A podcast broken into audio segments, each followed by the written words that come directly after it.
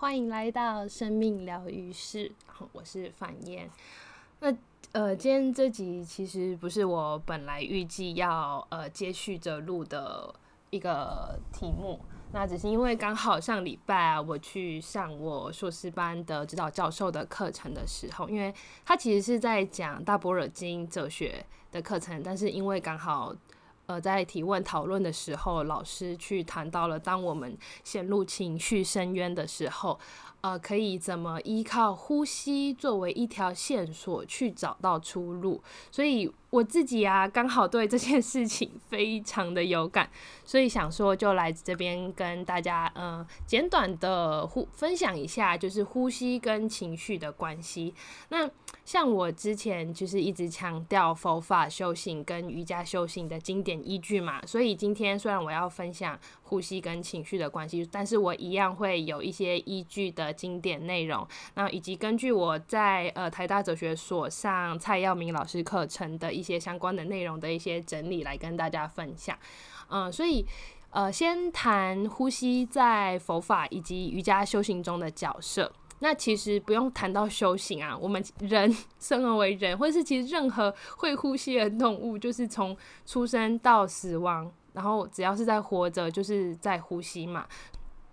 但是我们可能一直都没有好好的去觉察呼吸到底是怎么一回事，虽然我们分分秒秒。都在呼吸，可是我们都没有好好的去想这个呼吸对我们也到底有多重要。而且我刚好啊，最近看到那个就是一个 YouTuber 流氓，他前阵子在讲那个怎么养成经理体质的影片里面，他就有谈到说，呃，他去治疗呃鼻中隔弯曲之后，他不再用嘴巴呼吸，而是用鼻子呼吸之后，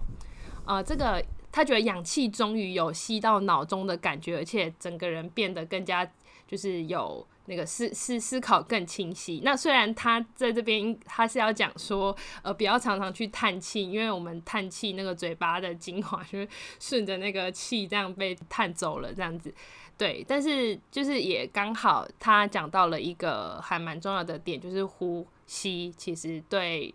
就是呼吸其实对人是很重要的。虽然大家可能会觉得呼吸就是一个我们活着就会做的一件事情，可是它在修行中其实是呃一个很基础而且很重要的一环。那如果有其实有接触过瑜伽的人，一定就很熟悉嘛。当你在练习体位法的时候，老师都会不断的去叫你去觉觉察呼吸，就是让你去知道你现在吸气的时候，身体要怎么更往前一步，或者是你在吸吐之间跟你的动作之间的关。那尤其是在 Vinyasa 那种流动瑜伽，这个呼吸怎么去连接身体也是非常重要的。那甚至在瑜伽里面也有一些调息的一些练习。所以在瑜伽的修行中啊，呼吸是连接我们身跟心一个很重要的管道。对，所以要控制自己的身心，首先就要从控制呼吸入手。那这个呼吸在梵文的意思里面，就是梵文是 prana。中文可能会翻译成气。那在奥义书中，就是会去提到说，我们人的生命其实有很多个层次，然后这个不同的层次互相连接，而且是有连续性。包括我们就是比较熟悉的这个肉身，它往内有一个气生成，然后甚至有意识的意生成，然后到这比较呃，大家可能会觉得比较宗教式的就是一些。呃，热生成的东西，对，那在不同层次，它是层层的堆叠，而且就是相互的连接跟影响。所以，如果我们希望自己的心念可以去。影响身体，或是控制身体，我们当然不希望被身体控制心念嘛。对，那我们就要从改变能量或是生命能量的这个这个气来做连接。那其实反过来也一样，就是身体也可以改变我们的心念。所以像啊哈塔 yoga，它就是透过体位法来做一个以身修心的这样子的练习。对。那嗯，我今天要讲的依据的经典，其实不是瑜伽经，是佛教的念住经。那只是刚刚可能大家会熟悉呃瑜伽里面的呼吸，所以我再来谈到说，诶，其实佛教也很重视呼吸，而且其实。印度这些哲学或是修炼方法，他们大致你们可以大致把它看成一同一个系统来看，可以互相参照。当然，他们之间会有一些差别，一些呃目的到底要修到哪，或者是呃你为什么要做修行的一些些微的差别。可是他们大致上可以看成是同一个系统。那嗯。讲到修行，就是大家可能也会听过佛教比较常用禅修这两个字来讲。那其实禅修，我们最广泛的理解，它就是一个修行。那修行的内涵包括去调整我们的心态，以及锻炼我们活在世间上的这个身心的这个组合。那怎么去锻炼？这个入手处就是呼吸，所以要对。好，那我们如果要对佛教的禅修做一些义理上啊或内容上的理解，这个入手处的经典就。呃，推推荐大家去念所谓的念住经，有关念住经的资讯，我一样有放在资讯栏，有兴趣大家都可以去看。那这个念是思念的念，然后住是住家的住。那念住经的这个念跟住的重点在讲什么？那念是指我们的起心动念，所以要练习的就是我们怎么去对我们的起心动念做心念现前觉察。对，也就是。对于我们当下到底升起了什么样的心念去做一个觉察，那住就是安住。呃，对比来讲，我们其实我们的心念常常是被外在的事物东拉西扯。那尤其是在当代也非常明显，有非常多在吸引甚至消耗我们注意力的东西。那最多就是三 C 产品啊，甚至一堆广告啊，一堆娱乐。我们很常在呃遇到情绪问题的时候，第一个就会想到去寻求外在刺激来掩盖我们不舒服的这个情绪。对，那很因此我们就会很少去直接面对我们的心念目前到底处在什么样的感受，或我们到底升起什么样的念头。那但是这也是人之常情，因为我们其实在面对痛苦的时候，就是你要去。认真的感受这个痛苦真的很痛啊，所以我们好像掩暂时掩盖起来会会好一点。那我其实，在学习这一套之后，我在经历试炼的时候，我就拿来练习。对，就是我试着不让自己去逃避那个痛，那个很痛、很痛苦的感觉，我就让它痛，然后。就是，我就发现说，这个痛其实从我的心窝上，就是情绪上，它联动带的整到我的心窝，其实是会有那种痛痛酸酸的感觉。可是，痛痛酸酸的感觉到极致的时候，它竟然是会扩展到我的全身，然后就觉得全身都在酸痛，然后就很像得了流感这样子的感觉，所以整个人没有办法睡着，也没有办法起床，然后好像快要溺水了。可是当我自己又很明确的去感觉这种溺水的状态的时候，我就发现，哎，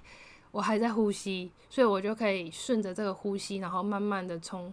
呃情绪溺水中的状况浮出来。那慢慢的就可以去发现说，其实这就拉到了一个理智的过程。等一下我会做一个比较完整的分享，就是我发现这其实是一个流动的历程，然后我怎么跌到谷底，然后又怎么连滚带爬的这样爬上来，所以。要讲到你要怎么让自己连滚带爬的爬上来的时候，就我们会需要工具。那这个工具，这个绳索或是线索，就是呼吸。对，在念住经里面谈到，刚好呃，我们可以用来锻炼我们心念选现前觉察的四个项目，就有身体，然后感受、心态跟法目。啊，这个法目就是大家可能比较常听过的，就是佛教会讲什么万法。万法唯心的那个法，那法是呃，Dharma 可以理解成一个单位项目，当然就是佛教有很多修行的项目，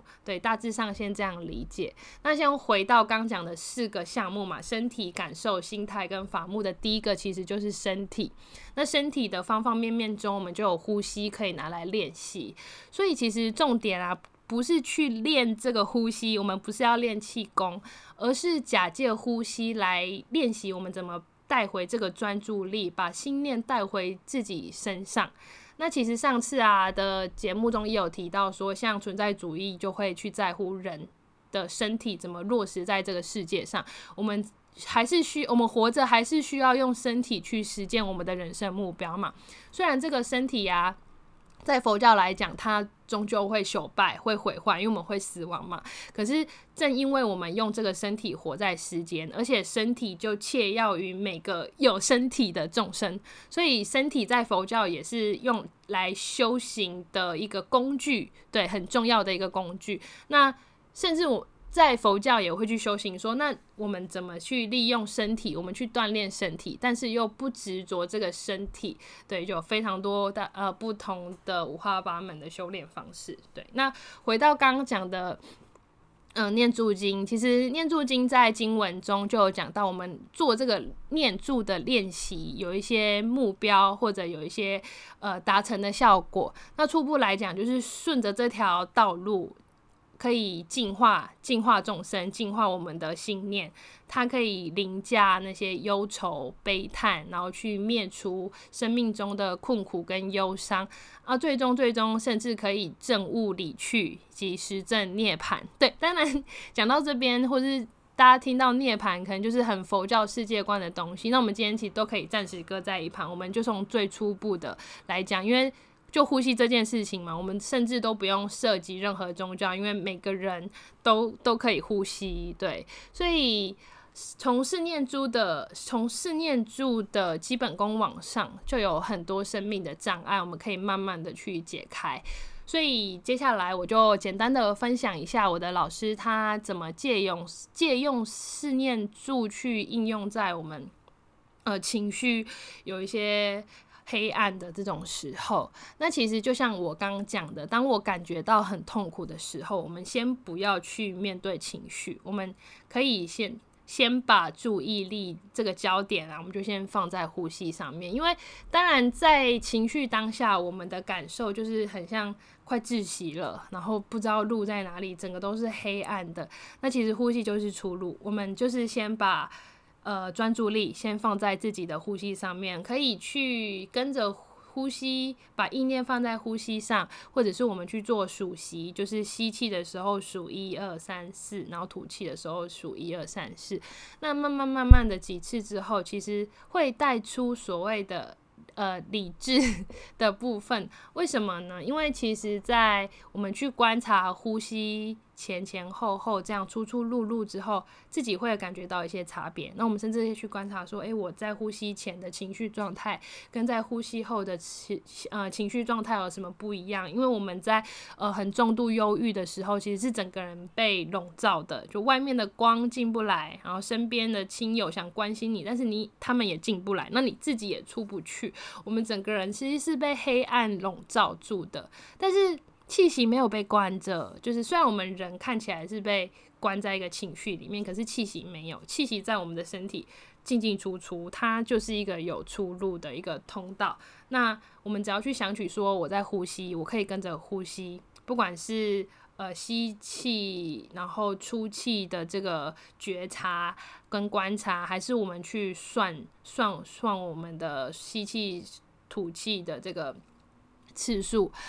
对，然后通过这样子，我们就可以去辨别。对，然后从这个辨别，其实就已经从情绪到。理智的状态，然后慢慢慢慢的去让自己呃稍微有一点光进来之后，我们就可以走出一些呃很深渊的状况。那当然有人可能有自己的宗教信仰的，会用一些持咒、观想或灵修的方式来帮助自己走出这个黑暗的状态。可是呃，就呼吸，其实我刚讲嘛，不用涉及任何宗教，因为大家都可以呼吸。那这其实也是大家可能听过的呃正念减压，对，那。正念减压在念珠经或是佛教禅修，其实就是最最最可能幼稚园程度的基本功的一些功课。所以，当我们整个人被情绪笼罩的时候，我们可以第一个想起说：“我的还在呼吸。”其实，当你这样想的时候，就已经拉到绳索，然后慢慢我们再可以。慢慢的爬出来，那当然啊，大家一定也知道嘛。你在做这个练习的时候，不会马上没有情绪。然后我们也都知道，说当问题其实还没有彻底解决的时候，这些情绪都会一而再再而三的发作，而且你甚至它就是一个未爆弹，你不知道它什么时候会发作，不小心听到一首歌，或是想到一些回忆，这些情绪都还是会再出来。那只是透过一次又一次的练习之后，这个每次发作的时候，我们的敏感度会提升，我们不会无预警的就被击倒，我们可以在被击倒之前，然后可能扳回那零点一秒，然后但就是靠我们的觉察力，靠这个对峙的方法，所以在感觉不对的时候，马上。去抓住这个呼吸的绳索，让自己不要溺水。那，呃，其实我自己最近也刚好就是在 练习这一个东西，因为我刚好面临了一些，就我跌进了一些 人生谷底的情况，所以刚刚好就是。呃，让我觉得好像马上有一个有实习的方式，让自己试炼看看自己的修行程度到哪里，看看自己是不是还是会跟以前一样，就是被情绪击倒，然后出不来，还是我其实有在慢慢的成长。那其实当我做到这一步的时候，我就会发现啊，就是佛教讲无常故苦，可是生命中的苦又刚好就是修行的重要教材，所以。我会告诉自己说，不要放弃自己，然后不要放弃呼吸，而且面对这些痛苦都慢慢来，不要急。就像上次我讲的，我快哭了，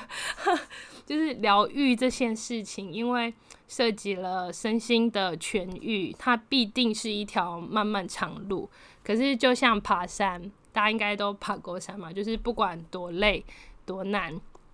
然后在很。快喘不过气的时候，就慢慢停下来，去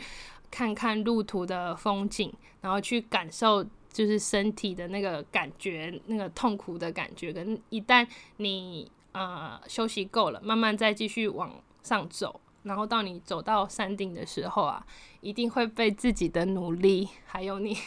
看到的美景感动到。对，相信自己。然后就是送给大家，我自己也在练习这个部分。然后我想跟每个在 生命困境中的人说：你不是自己一个人，嗯，加油！啊，抱歉，我情绪刚好上来。对，今天就跟大家分享到这边，就是嗯。听起来是一个看起来，诶，你会觉得说不知道真的有没有效的东西，可是或许它可以是一个浮木，就是当你真的，因为有时候你在情绪深渊的时候，是真的已经不知道怎么办了，那临时可能也没有呃西药可以吃，或者是。呃，临时真的不知道该怎么办的时候，就是因为呼吸就是最切身的嘛。我们就还活着的时候就还呼吸，所以从呼吸去做一个线索去找回来，大家都可以试着练习看看。好，希望今天的分享对一些面临生命困境的人有帮助。嗯，好，那今天就到这边啦，拜拜。